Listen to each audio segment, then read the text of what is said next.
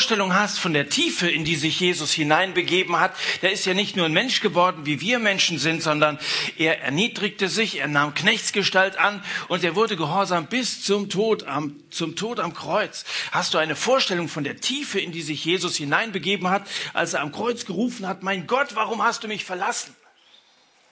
Denken wir mal über die Höhe, die Größe Gottes nach. Denken wir mal über die Tiefe nach, in die sich Jesus hineinbegeben hat.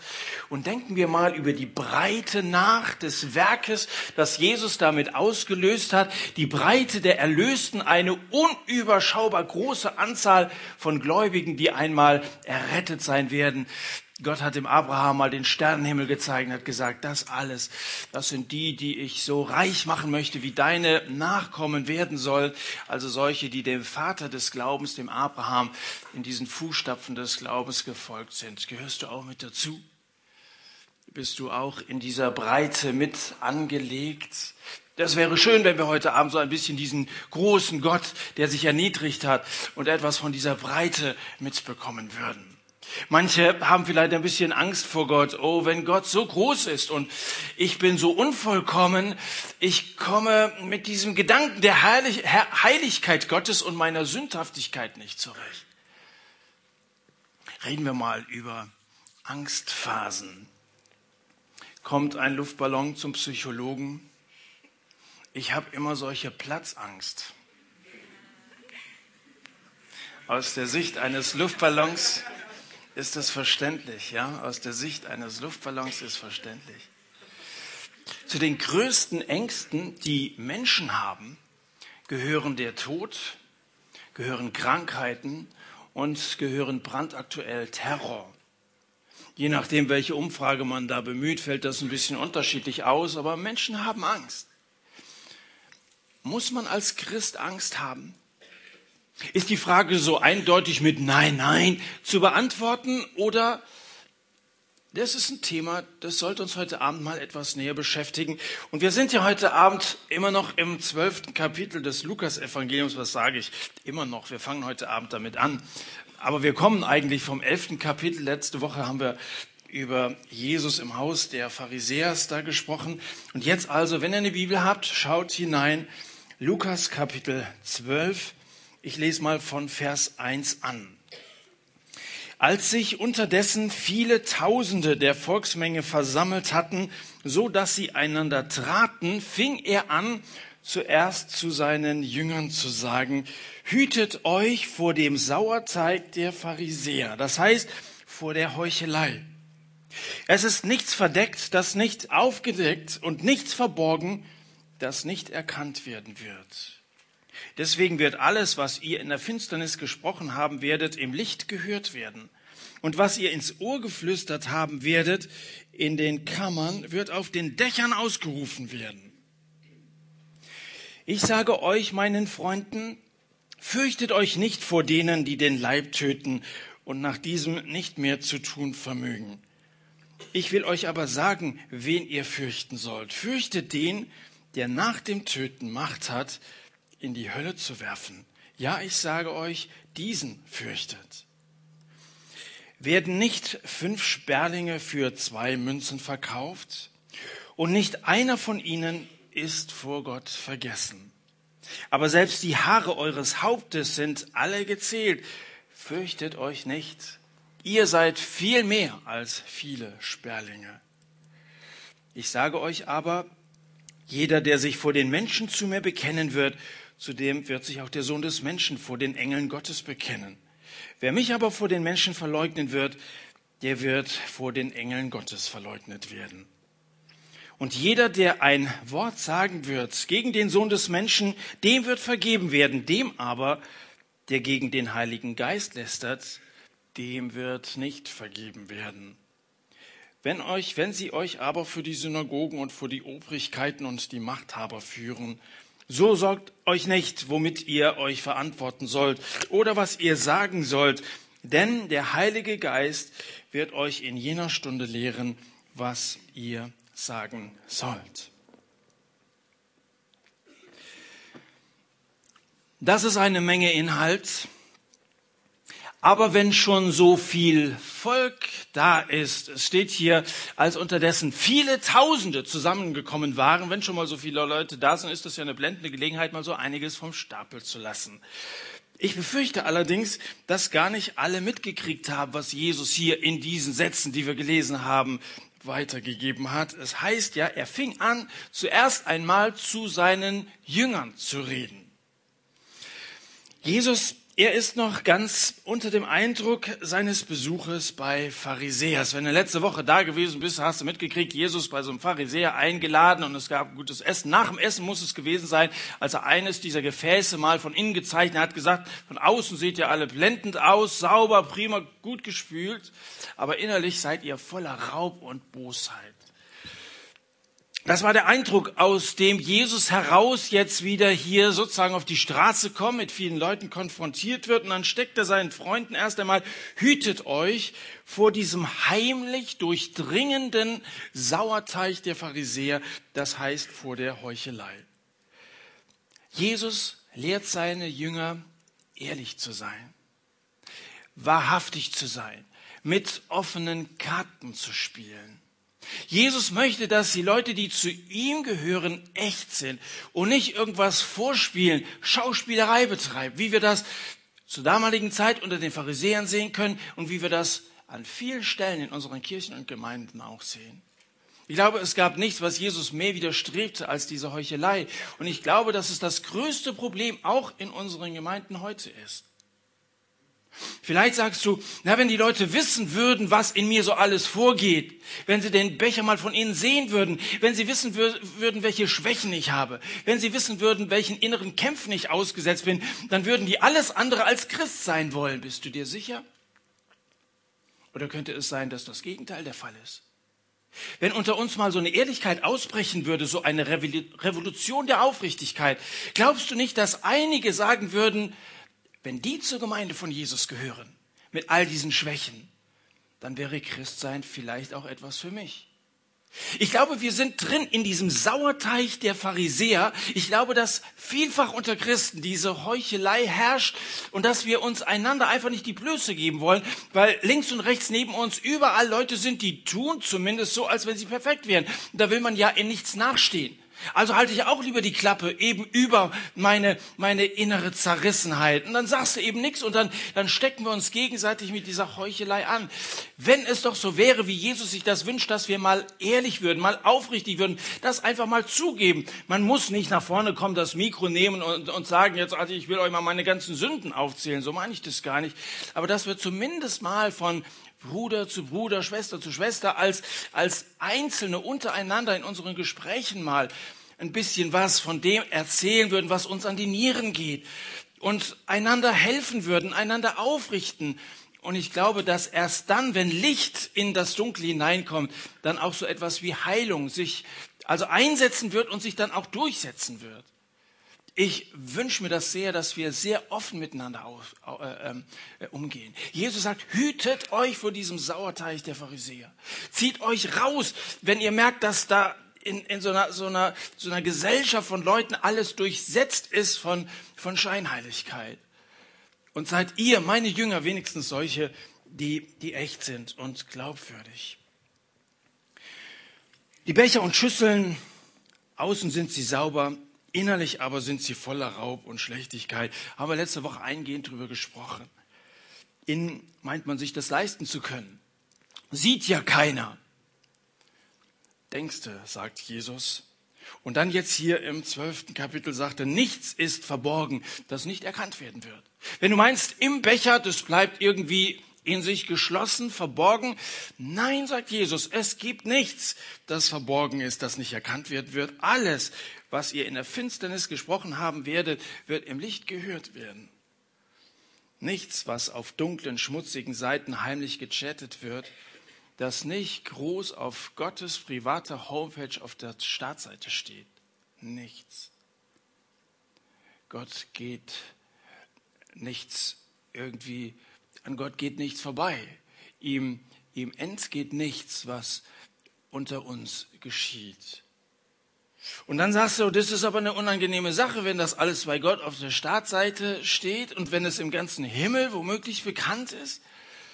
Nun löschen kann diese Daten Jesus. Deswegen hat Jesus ja ähm, diesen Auftrag von Gott angenommen. Deswegen ist er ja gekommen aus der Herrlichkeit, aus der Höhe, in unsere Welt hinein, hat sich in das Elend hineingekniet und deswegen ist er ja am Kreuz gestorben, in diese tiefste Tiefe gegangen, damit er dir deine Sünden vergeben kann. Er ist für deine Sünden gestorben. Löschen kann diese Daten Jesus. Reinigen kann das Innere dieses Bechers er und er alleine. Ja, du musst Angst haben vor einem heiligen Gott.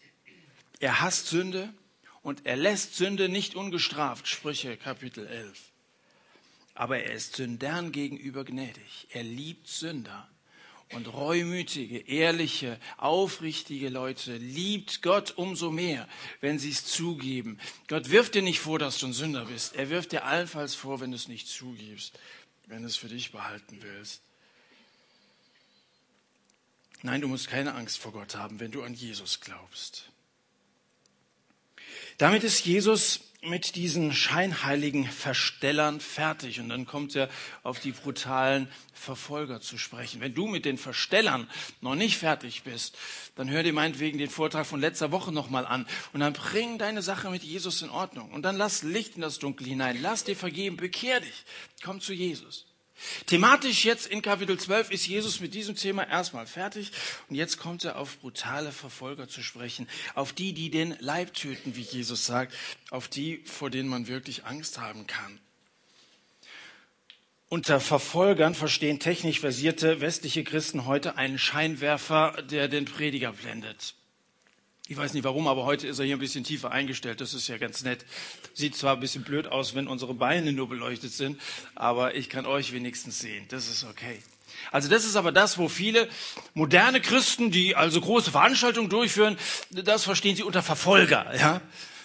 Ähm, Scheinwerfer, die den Prediger blenden. In der ganzen Welt werden Hunderttausende von, von Predigern von Verfolgern geschändet. Weltweit gibt es diese Verfolger, die den Christen an den Kragen gehen und die Christen vor die Gerichte bringen und manchmal ohne Gerichtsverhandlung einfach einen kurzen Prozess mit ihnen machen. Jesus kommt hier auf die Zeit der Christenverfolgung zu sprechen. Und er will seine Jünger vorbereiten auf diese schreckliche Zeit, die schon bald nach seinem eigenen Ablegen anstehen wird. Er sagt, wenn sie mich verfolgt haben werden, werden sie euch verfolgen. Wenn sie mich gekreuzigt haben werden und ich sage euch, meine lieben Freunde, es dauert nicht mehr lang, ich gehe nach Jerusalem, man wird mich umbringen und ich werde übrigens wieder auferstehen. Aber dann kommt die Zeit, da geht es euch nicht besser. Ein Sklave ist nicht höher als sein Herr, sagt Jesus. So wie sie mich verfolgt haben, werden sie euch auch verfolgen. Darauf bereitet Jesus seine Freunde vor. Und ich habe persönlich lange gedacht, damit hast du Gott sei Dank nichts zu tun. Christenverfolgung, so etwas geschieht haaresträubend in islamischen Ländern, im Kommunismus, etwa Nordkorea oder so. Damit hast du Gott sei Dank nichts zu tun. Eines Morgens aber saß ich im Büro, als mein Kollege Rudolf Gerhard anrief, Markus, das ist ein Gespräch für dich. Ich stell mal durch und ich melde mich, Markus Wesch. Ja, hier ist Azmi. Ich überlege, Azmi, Azmi, kenne ich den? Und dann macht er weiter und sagt, hast du in diesem, in diesem Blatt, in, diesem, in dieser Broschüre, das Wort für heute, hast du etwas geschrieben über den Islam? Oh, jetzt wusste ich, worum es geht. Ja, ich hatte in diesem Verteilblatt, das ist eine Auflage von 100.000 Stück, Arzt mir hat so ein Ding in die Finger bekommen. Ich hatte etwas geschrieben über den Unterschied zwischen dem, was Christen glauben, was Muslime glauben. Arzt, mir hat es nicht gefallen, was ich da geschrieben habe. Und wir haben uns ähm, mit angespannter Stimme etwa zehn Minuten unterhalten. Und er schloss unser Gespräch ab mit den Worten, wenn ich dir jetzt gegenüberstehen würde, ich würde dich umbringen. Und dann hat er eine kurze Pause gemacht, hat er gesagt, und pass auf, ich mache das. Und dann hat er aufgelegt. Das hat mich nicht ganz unberührt gelassen. Meine Telefonnummer rauszukriegen, ist ihm schon mal gelungen es wäre kein Problem rauszukriegen, wo ich wohne. Das hat mich nicht unberührt gelassen. Aber auf der anderen Seite, als ich, es war einige Wochen, wo ich wirklich in der Nacht jedes Geräusch irgendwie verdächtig fand, ja. Aber dann bin ich zu dem Entschluss gekommen und dann habe ich gedacht, soll ich wirklich auf Zehenspitzen durchs Leben gehen, nur um am Ende unfallfrei sterben zu können? Und ich habe mir gesagt, ich weigere mich. Ich möchte nicht die Wahrheit von Jesus verleugnen, weil Menschen versuchen, mir Angst zu machen. Jesus sagt hier, fürchtet nicht die, die euch den Leib kaputt machen wollen. Fürchtet Gott, aber habt keine Angst vor Menschen. Ich weigere mich, deswegen Abstriche zu machen oder das Evangelium irgendwie zu relativieren. Dann sagen wir eben, dass andere Religionen die gleiche Gültigkeit haben. Das ist zwar sehr modern, aber es ist falsch. Jesus sagt, ich allein bin der Weg, ich bin die Wahrheit, ich bin das Leben. Und niemand kommt zum Vater als nur durch mich. Und ich möchte das nicht verschweigen selbst wenn es uns in Gefahr bringt. Noch leben wir hier in Westeuropa relativ sicher. Ich weiß nicht, wie lange das noch so sein wird. Bist du dann noch dabei, wenn es vielleicht anfangen sollte, auch hier zu einer Art Verfolgung zu kommen, wenn man Schwierigkeiten bekommt, wenn man sich auf die Seite von Jesus stellt? Sie werden euch verfolgen, sagt Jesus. Und das hat die Gemeinde Jesu erlebt von Anfang an. Die ersten Christen sind zu Tausenden den Löwen vorgeworfen worden in den Arenen, wo die Leute außen saßen, sich zu Tode amüsiert haben. Sie sind bei lebendigem Leibe verbrannt worden. Von Nero bis Diokletian 250 Jahre erbarmungslose Christenverfolgung. Und das geht bis heute so. Der Leib Christi blutet an allen Enden. In vielen Ländern dieser Welt werden Christen auf brutalste Art und Weise verfolgt. Fürchtet euch nicht, sagt Jesus. Fürchtet euch nicht vor denen, die den Leib töten. Und dann fügt er hinzu und sagt, mehr als euch umbringen können sie nicht tun. Ja, aber wenn ich sowas sagen würde, würdet ihr sagen, das ist ein bisschen sarkastisch, oder? Mehr als euch umbringen können sie ja nicht machen. Ja, Moment mal das teuerste, was ich zu geben habe, ist mein Leben, oder? Ich würde vorher alles Geld rauskramen und abgeben, um das Wichtigste, was ich habe, mein Leben zu behalten. Mehr als umbringen können sie nicht tun. Ich glaube nicht, dass Jesus das sarkastisch oder irgendwie ironisch gemeint hat, als er das gesagt hat. Kannst du dir auch nicht vorstellen, oder? Jesus macht auf etwas aufmerksam. Er spricht von dieser Höhe, aus der er kommt. Er spricht von der Ewigkeit. Wir meinen manchmal unbewusst, das Wirkliche sei allein das Sichtbare. Wir reduzieren die Realität auf das Sichtbare, auf das Hier und Jetzt. Aber das ist weit gefehlt. Die Wirklichkeit ist nicht nur das Sichtbare, keineswegs. Was ist schon das Sichtbare? Erinnert ihr euch an letzte Woche? Der Körper, habe ich gesagt, ist nur ein Teil unseres Menschseins. Das ist der sichtbare Teil unseres Menschseins. Der Mensch in Wirklichkeit aber, so haben wir gesagt, besteht aus Geist, Seele und Körper. Das ist der ganze Mensch.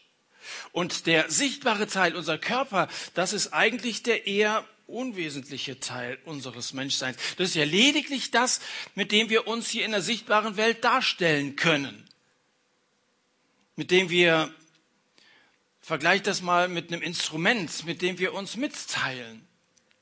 Also, wenn du ein Klavier hast, dann wird darauf schön gespielt, bis zu dem Moment, wo so ein Klavier zerstört wird. Vielleicht ein Erdbeben oder so. Das hat doch nichts damit zu tun, dass deswegen der Klavierspieler auch nicht mehr existiert. Beides existiert unabhängig voneinander. Nur kann sich der Musiker mittels dieses Instrumentes nicht mehr mitteilen. Wenn unser Körper nicht mehr da ist, dann können wir uns zwar nicht mehr in der sichtbaren Welt darstellen, aber das heißt doch nicht, dass wir dann nicht mehr existieren. Der ganze Mensch ist Geist, Seele und Leib. Und so grausam das ist, aber Gegner können einen Jesu Jünger allenfalls körperlich an den Kragen, aber an den immateriellen Teil des Menschseins das heißt also, an den unsterblichen Teil kommen sie nicht heran. Da kommt keiner von, von den Gegnern des Evangeliums dran. Niemand kann uns das ewige Leben nehmen. Und darauf kommt es doch an. Hinter dem Horizont geht's weiter. Hinter dem Horizont geht's weiter. Wenn die ersten Christen nicht fest mit dem ewigen Leben gerechnet hätten, dann wäre das Christentum eine Episode geblieben dann hätten sie wahrscheinlich alle im letzten Moment noch einen Schwanz eingezogen und haben gesagt, naja, okay, dann, dann, dann leugne ich Jesus eben. Aber sie haben mit dem Evangel mit dem ewigen Leben gerechnet. Und sie haben sich deswegen so entschieden auf die Seite von Jesus ge gestellt und sie haben ihn nicht verleugnet bis zu ihrem letzten Atemzug, weil sie an das ewige Leben geglaubt haben. Deshalb. Christen leben nicht für jetzt, sondern für immer. Christen leben nicht für jetzt, sondern für immer. Hast du Sophie Scholl die letzten Tage gesehen? In wenigen Minuten sehen wir uns in der Ewigkeit wieder. So hat Christoph Probst zu Sophie Scholl gesagt, unmittelbar bevor beide exekutiert wurden. In wenigen Momenten sehen wir uns in der Ewigkeit wieder. Helmut Schelms, Graf von Moltke. Ich bin mir nicht ganz sicher, ob die Moltke-Straße, wo die Christi Verlagsgesellschaft ist, nach ihm oder nach seinem Großvater benannt ist. Aber dieser Helmut James Graf von Moltke, er war ein Gegner des Nazi-Regimes und er bedauerte diese armseligen Kreaturen, wie er sagte, so wie diese Nazi-Blutrichter Freisler, der also zu Tausenden Leute verurteilt, zum Tode verurteilt hat. Ich bedauere diese armseligen Kreaturen, weil sie nicht begreifen, wie wenig sie uns nehmen können. Welch eine Aussage. Und welch tiefer Glaube steckt dahinter. Wie wenig können sie uns nehmen. Fürchtet euch nicht vor denen, die den Leib töten und nach diesem nichts weiter zu tun vermögen. Mehr können sie nicht tun, sagt Jesus. Habt keine Angst, dass das Leben mal zu Ende geht. Und das will ich euch sagen. Habt keine Angst, dass das Leben mal zu Ende geht. Habt eher Angst, dass es nie richtig anfängt. Habt eher Angst davor, dass ihr das Wichtigste verpasst, dass ihr gar nicht wirklich lebt. Das Leben, wie Gott es sich vorstellt. Denn ein Leben mit Gott ist völlig anderes, als dass wir nur auf die horizontale Ebene orientiert uns irgendwie versuchen durchzuschlagen, sondern die vertikale, die Wirklichkeit Gottes mit einzuschließen. Das heißt echtes Leben. Das heißt, einen Horizont eröffnet zu bekommen von Dingen, die ein normaler Mensch überhaupt nicht erahnen kann. Konzentriere dich nicht auf deine Bedränger, sondern konzentriere dich auf Gott. Selbst die fürchterlichsten Menschen verdienen keine Furcht. Gott aber verdient Ehrfurcht. Gott, der nach dem Töten über unser Schicksal, über dein und mein Schicksal entscheidet, den fürchtet, sagt Jesus. Wer an Jesus glaubt, der geht nicht verloren, in Ewigkeit nicht verloren. Wer an Jesus festhält, egal was kommen soll, der ist in der Hand Gottes geborgen. Bedrohungen sind vorläufig. Bald wird Gott den Vorhang heben. Und er wird die Verbände abreißen. Und darunter ist alles heil. Es sieht vieles so grausam aus.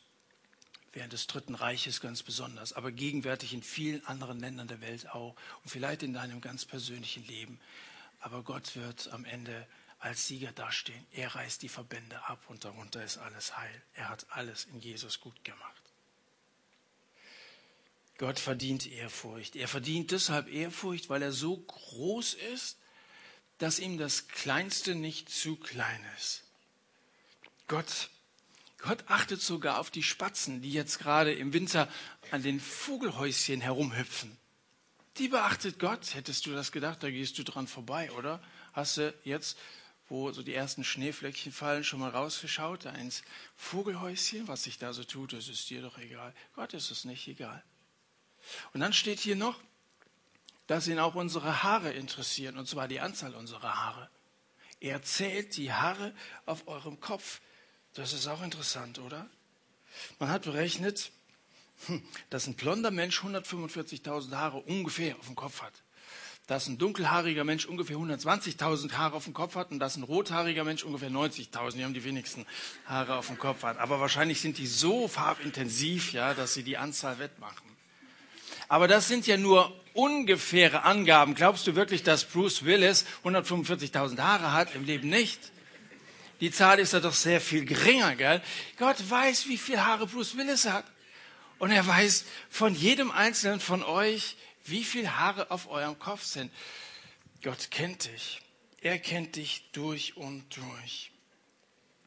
Vielleicht denkst du ja, oh, wenn Gott mit der weltweiten Christenverfolgung so beschäftigt ist, dann sind meine Banalitäten es überhaupt nicht wert, dass sie auf seinen Schreibtisch gelangen. Das ist Unsinn. Wenn du meinst, du wärst Gott nicht wichtig, dass Gott gerade mit anderen politischen Themen oder so beschäftigt ist, dann irrst du dich. Wir haben einen Gott, der das Kleine liebt. Er schätzt die wenigen Münzen der, der Witwe mehr als die, die Megagaben von Millionären. Gott liebt das Kleine. Er ist bedacht auf das, was dir so unbedeutend erscheint. Du bist trotz deiner bescheidenen Mittel von Gott registriert. Du bist von Gott geliebt. Er kennt deinen Namen. Er kennt deinen Wohnort. Er kennt die Anzahl deiner Jahre. Sagst du, ja, das kenne ich auch alles, brauche ich nicht zu wissen von Gott. Gell? Aber die Anzahl deiner Haare, wie sieht es denn damit aus? Gut, bei manchen ist Gott schnell fertig, wenn er die zählen soll. Gell? Aber er weiß trotzdem genaue Anzahl deiner Haare. Weißt du, wenn das von Jesus her heißt, er weiß viele, wie viele Haare ihr auf dem Kopf habt, dann heißt das ja, er kennt jedes Detail von dir. Und zwar gerade auch diese Details, die du nicht kennst. Okay, dein Name, Wohnort und so weiter, das weißt du, aber die Anzahl kannst du mir nicht sagen. Zumindest würde es mir schwerfallen, es dann zu überprüfen. Er aber überblickt alles. Und es gibt manche Dinge, die du von dir selber nicht weißt. Das sind nicht nur die Anzahl deiner Haare, das sind zum Beispiel auch deine Zukunft, dein Zustand. Ich glaube, es gibt vieles in deiner Situation, das du nicht ahnst, das Gott aber weiß. Und deswegen ist er sehr gut geeignet als dein Ratgeber. Er überblickt alles auf deinem Kopf und in deinem Kopf und in deinem Herzen. Wenn ich die Menschen um mich her ansehe und auch mich selbst, dann bekomme ich Ehrfurcht vor den Menschen, weil Gott seineswegen herabgestiegen ist. So notierte Sophie Scholl ein paar Monate bevor sie geköpft wurde. Darf ich es nochmal zitieren? Wenn ich die Menschen um mich her ansehe und auch mich selbst, dann bekomme ich Ehrfurcht vor den Menschen, weil Gott seinetwegen hinabgestiegen ist. Sophie Scholl hat erkannt, wie wertvoll in den Augen Gottes ein Mensch ist. Gott legt den Wert eines Menschen fest. Fünf Spatzen sind zwei Münzen wert, sagt Jesus. Wie viel ist dann eigentlich ein Spatz wert? Wir sind hier in einer Schule, Mathematik. Wenn fünf Spatzen zwei Münzen wert sind, wie viel ist ein Spatz wert? Wer sagt es als erster? 40 Münzen? 0,4. Sehr gut, Christian. Also da müssen wir wirklich mal. Absolut richtig. Wenn fünf Spatzen zwei Münzen wert sind, dann ist ein Spatz noch nicht mal eine halbe Münze wert. 0,4. Und dann heißt es hier anschließend an diese Aussage des Preises, des Wertes von Spatzen und Gott, er hat keine von ihnen vergessen. Kein Spatz in ganz Deutschland, in ganz Europa, ich weiß nicht, wo die noch überall leben. Kein Spatz ist von Gott vergessen worden. Und wie viel bist du Gott wert? Du bist ihm das Leben seines Sohnes wert. Du bist Jesus, du bist Gott, Jesus wert. Gott sieht uns an und nach reiflicher Kalkulation entscheidet er sich, seinen Sohn als Gegenwert für dich zu bezahlen. So viel bist du Gott wert. Ja, du bist Gott etwas wert, wie es hier vorne steht. Jesus bekennt sich vor den Engeln Gottes zu uns, dann, wenn wir ihn, Jesus, vor den Menschen bekennen. Gabriel, Michael ruft Jesus in den Himmel hinein. Habt ihr mitgekriegt, wie frisch und fröhlich mich der Christian vor allen Menschen selbstverständlich bekennt? Ich habe den Eindruck, als wenn er seine Heimat hier bei uns im Himmel hat. Bitte sagt euren Unterengeln, dass sie besonders gut auf ihn aufpassen. Jesus bekennt sich vor den Engeln zu uns, wenn wir uns hier in dieser Welt zu ihm bekennen, trotz aller Schwierigkeiten. Angst vor Menschen ist unbegründet. Das haben wir bis hierher gelernt. Angst vor Menschen ist völlig unbegründet, sagt Jesus. Und wenn uns niemand etwas anhaben kann, dann können wir frei und mutig, das heißt freimütig, von Jesus reden und uns zu ihm bekennen. Sag doch in der neuen Woche wenigstens einem Menschen, ich gehöre zu Jesus. Wenn du das tust, dann wird sich Jesus vor den Engeln Gottes zu dir bekennen. Sag's doch wenigstens einem Menschen. Oder sag's doch hier gleich mal einigen Menschen. Wer gehört von euch zu Jesus? Ganz entschieden, zu Jesus. Das ist doch schon mal ein Bekenntnis. Und setzt das doch fort. Und sagt's doch auch denen, die es noch nicht wissen. Ich weiß nicht genau, was Jesus meint, wenn er sagt, wenn ihr mich vor den Menschen bekennt. Ich habe nicht den Eindruck, dass er da alleine nur die in der Kirche, die anderen schließt er da aus. Nee, vor den Menschen heißt einfach freimütig, wo ihr Gelegenheiten habt, zu Jesus zu stehen. Und siehe, Finsternis bedeckt die Erde. Wir sind ja gerade so in der dunklen Jahreszeit. Manche sind da ein bisschen depressiv im, im Winter. Finsternis bedeckt die Erde, dunkel die Völkerschaften, sagt Jesaja. Das kannst du auch in anderer Beziehungen sehen. Eine gewisse Dunkelheit liegt über unserer ganzen Gesellschaft. Aber über dir strahlt der Herr auf in seiner Herrlichkeit. Er erscheint über dir. Jesaja Kapitel 60. Wollen wir nicht die Scheinwerfer Gottes auf die Menschen richten, damit sie sein Licht sehen können, etwas von dieser Herrlichkeit, die über uns strahlt, auch abstrahlen lassen, damit andere Jesus kennenlernen können. Lasst uns Jesus bekennen. Lust, Jesus zu bekennen, haben wahrscheinlich die wenigsten von uns.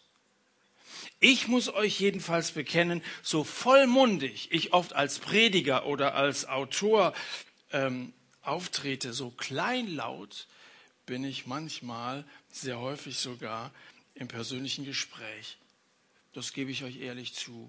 Das ist relativ leicht, hier so vor 250 Leuten zu stehen, die zum größten Teil wohl keine Gegner des Evangeliums sind. Aber manchmal draußen bin ich ziemlich erschreckend kleinlaut. Aber deswegen sind wir ja hier, dass wir uns einander Mut machen, dass wir hier so die Herausforderungen, die Jesus uns mitgibt, mal ein bisschen anschauen. Christen, die sich gemeinsam Jesus verschreiben, die werden mit dem Heiligen Geist erfüllt und sie können eine positive Epidemie auslösen. Lass dich, lass dich nicht anstecken von der Angst. Lass dich anstecken von Gott und dann steck andere an. Natürlich gibt es andere Möglichkeiten zu leben, Möglichkeiten, die einen nicht ins Gefängnis bringen und die einem nicht Sport einbringen. Es gibt vielleicht einfache Arten, cool zu sein, als Jesus nachzufolgen. Nur ich fürchte, dass dieses Coolsein nicht ganz unsere Erwartungen ans Leben erfüllen. Am Ende bleibt noch eine Angst übrig. Das, was Jesus abschließend von sich gibt, das kann einen schon ein bisschen verunsichern. Jeder, der ein Wort sagen wird gegen den Sohn des Menschen, dem wird vergeben werden. Dem aber, der gegen den Heiligen Geist lästert, dem wird nicht vergeben werden. Oh, oh.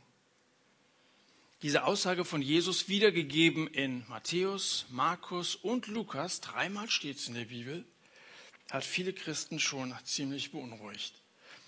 Ein Mädchen kommt zu mir in der Überzeugung, sie habe den Heiligen Geist gelästert. Machst du dir Sorgen, frage ich. Ja, ganz bestimmt, sagt sie mit, mit gequälter Stimme. Junge Dame, sage ich, die Tatsache, dass du dir Sorgen machst, beweist, dass du den Heiligen Geist nicht gelästert hast. Das ist zwar kein theologisches Argument, aber ein logisches ist es allemal. Weil wer sich mit seinem ganzen Leben entschieden gegen den Heiligen Geist stellt, der hat eben überhaupt kein geistliches Empfinden für diese Frage. Also in so einem Zustand ist Reue kaum möglich, kaum denkbar. Die Aussage von Jesus steht im Zusammenhang mit einer Dämonenaustreibung, die im vorherigen Kapitel, also im elften Kapitel geschildert wird. Wenn ihr schauen wollt, die Verse 14 und 15. Er trieb einen Dämon aus, der stumm war. Einige aber sagten von ihnen, durch Beelzebub, den Obersten der Dämonen, treibt er die Dämonen aus. Die gleiche Begebenheit wird im Markus-Evangelium Kapitel 3 geschildert. Und da steht, dass die Schriftgelehrten extra von Jerusalem herabgewandert waren. Das waren ja ganz bewanderte Leute. Die hatten viel drauf und in ihrer Schleue sagten sie dann also, er hat den Beelzebub. Und da sagt Jesus auch, wer aber gegen den Heiligen Geist lästern wird, hat keine Vergebung in Ewigkeit, sondern ist ewiger Sünde schuldig. Und dann kommt ein Bindestrich, weil sie sagten, er hat einen unreinen Geist. Das ist der Zusammenhang. Die Begründung ist, weil sie sagten, er hat einen unreinen Geist. Jesus redet hier zwar zu Jüngern, aber er redet von diesen Heuchlern von diesen Pharisäern und Schriftgelehrten. Und er spricht nicht zu den Jüngern und sagt, das kann euch passieren. Seid vorsichtig, was ihr denkt und was ihr sagt. Als Jünger oder geisterfüllter Christ weiß man den Heiligen Geist zu schätzen und nichts würde ferner liegen, ihn zu lästern. Zudem werden wir als Gläubige an keiner Stelle im Neuen Testament dazu aufgefordert, den Geist nicht zu lästern. Und glaubt ihr nicht, dass wenn es sich hier um eine unvergebbare Schuld handeln würde, die uns als Christen treffen kann, dass die Apostel uns nicht davor gewarnt hätten? Das hätten die in allen Briefen wahrscheinlich irgendwie untergebracht. Passt bloß auf, was ihr denkt und was ihr sagt und so. Steht aber nirgendwo. Als Christ kann man den Heiligen Geist betrüben. Ja, das kann man. Ihn traurig machen. Das steht so in Epheser Kapitel 4,30. Aber das bedeutet was ganz anderes, als ihn zu lästern. Diese Warnung richtet sich eindeutig an die Feinde des Evangeliums.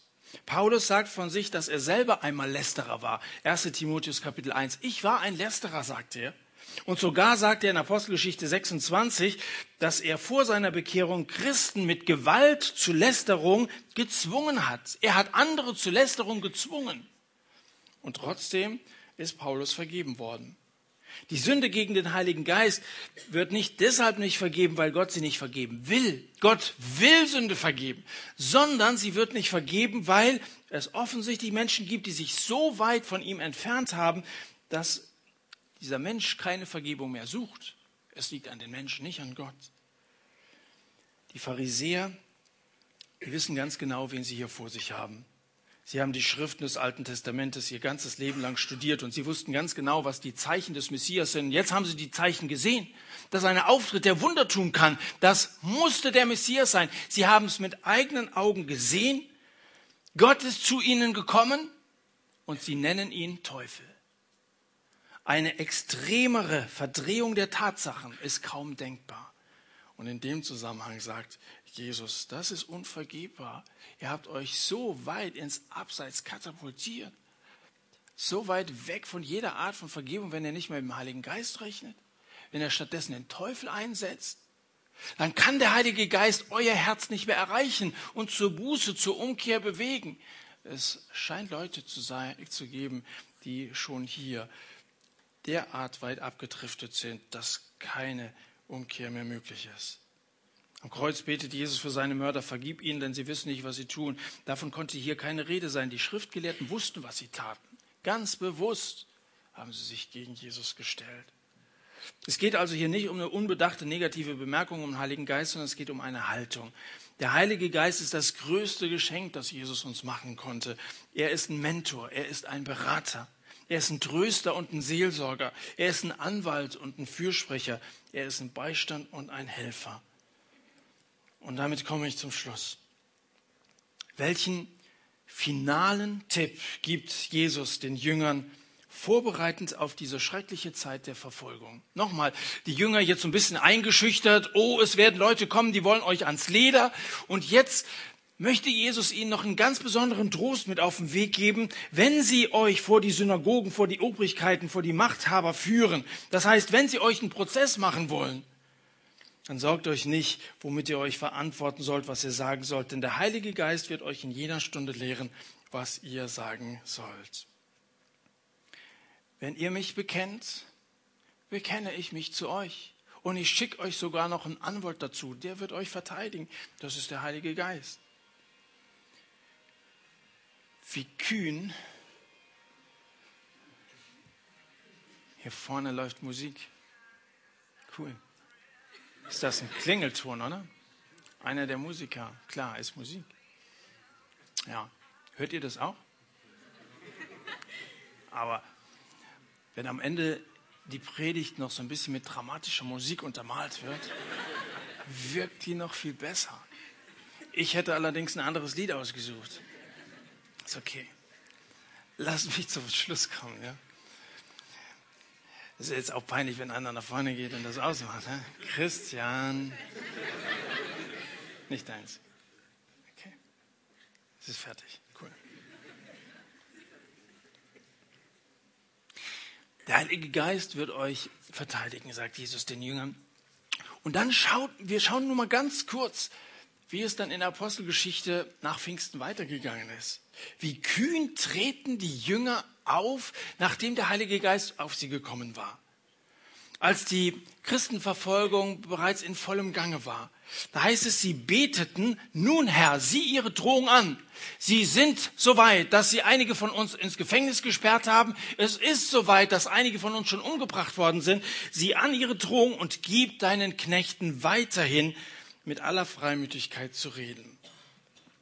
Diese Leute waren beneidenswert freimütig. Sie waren frei, sie waren mutig, so wie ich mir das auch wünsche und du dir vielleicht auch wünschst. Mut hilft gegen Angst, oder? Mut hilft gegen Angst. Mut ist etwas, das alleine der Heilige Geist dir geben kann. Mut kann man nicht lehren. Ich kann mich nicht hier hinstellen und sagen, jetzt lernen wir mal, wie wir mutig sind. Mut kannst du nicht irgendwo auf dem Seminar erwerben oder so. Mut kriegst du durch den Heiligen Geist. 2 Timotheus 1. Gott hat uns nicht einen Geist der Furchtsamkeit gegeben, sondern einen Geist der Kraft und der Liebe und der Zucht. Als Christ musst du vielleicht sterben, aber eines musst du nicht. Angst haben. Lass uns beten.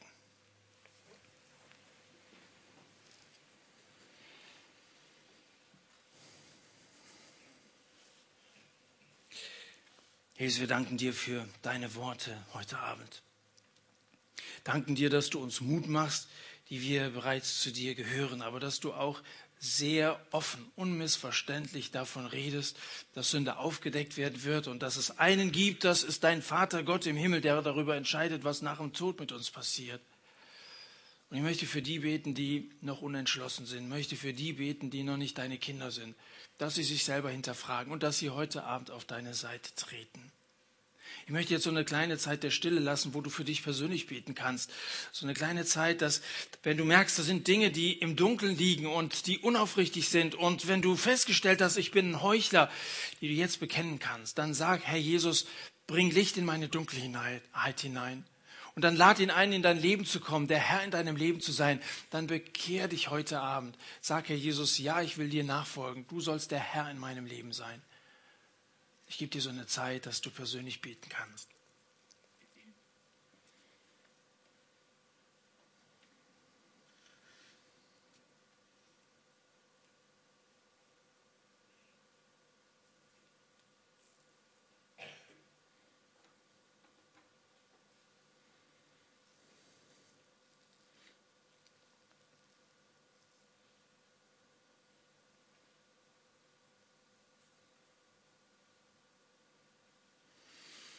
Danken dir jetzt gemeinsam, Herr Jesus, dass du diese Gebete gehört hast und dass du sie erhören willst, wenn sie ernst gemeint waren. Und ich bete für die, die jetzt zu dir gekommen sind, sich zu dir gewandt haben, dass sie die Erfahrung machen, dass du wirklich greifbar in ihrem Leben anwesend bist, gegenwärtig bist. Und dass der Heilige Geist nun in ihr Leben kommt und ihnen das Licht der unsichtbaren Welt zeigt.